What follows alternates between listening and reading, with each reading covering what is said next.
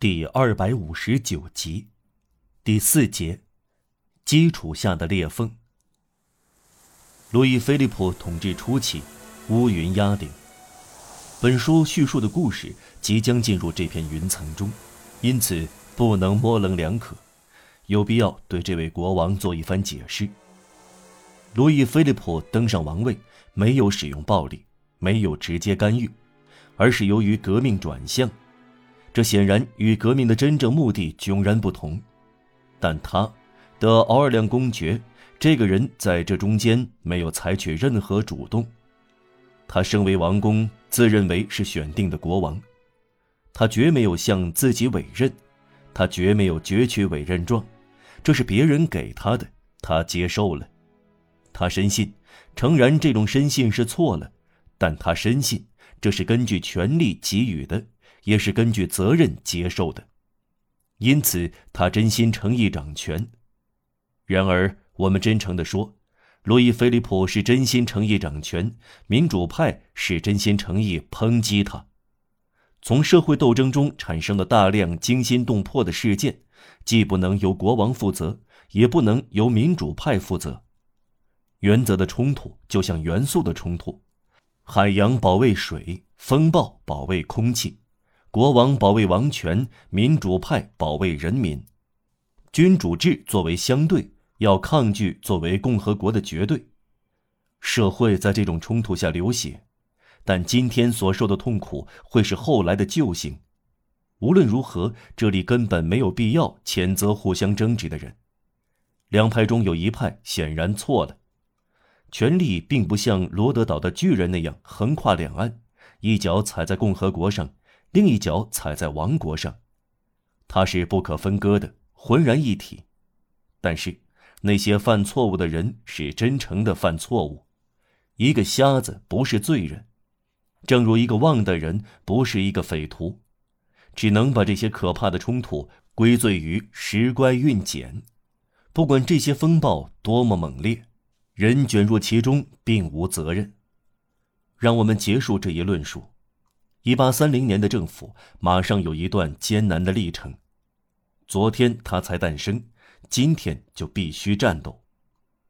他一建立便已经感到处处有隐约的牵制，作用于七月刚安装的很不稳固的国家机器。抵制第二天就产生，也许在前一天已经产生。敌势逐月增长，由暗争转为明斗。上文说过，七月革命在国外不被各国国王接受，在国内有不同的解释。天主将其明显的意图通过事件传达给世人，这是用神秘语言写成的天书，人们马上做出各种解释，这是匆匆的、不正确的、充满错误、缺点和误解的解释，很少有人明白天书。最聪明、最冷静、最深思熟虑的人，慢慢解读。等他们拿出诠释来，早就有了结果。公共广场上已经有二十种解释，每一种解释产生一个党派，每一种误解产生一个派别。每个党都认为获得唯一真正的诠释，每个派别都认为掌握了真理。往往政权本身。就是一个派别，在革命中有溺水游泳的人，这是旧党派。旧党派抓住天主安排的承袭，认为既然革命是由反抗权力产生的，也就有权反抗革命。大谬不然，因为在革命中，反抗者不是人民，而是国王。革命正好是反抗的反面。凡是革命，只要正常完成，自身都包含合理性。假革命者有时糟蹋这种合理性，但这种合理性尽管受到玷污，仍然持续下去，即使鲜血淋淋，依然存在下去。革命不是偶然事件，而是从必然性产生的。一场革命是有违归真，因为必须有革命才有革命。正统派旧党因此从错误论证出发。不遗余力地攻击1830年革命，错误是绝好的炮弹，凡是革命脆弱之处、缺少盔甲和逻辑的地方，他们就灵巧地加以打击。他们抓住王位问题攻击这场革命，他们叫道：“革命为什么还要这个国王？”他们虽是瞎子，却打得很准。共和党人同样发出这样的叫声，但是来自他们的叫声是合乎逻辑的。正统派那边的盲目，在民主派这边却是洞彻。一八三零年使人民破产，愤怒的民主派为此加以谴责。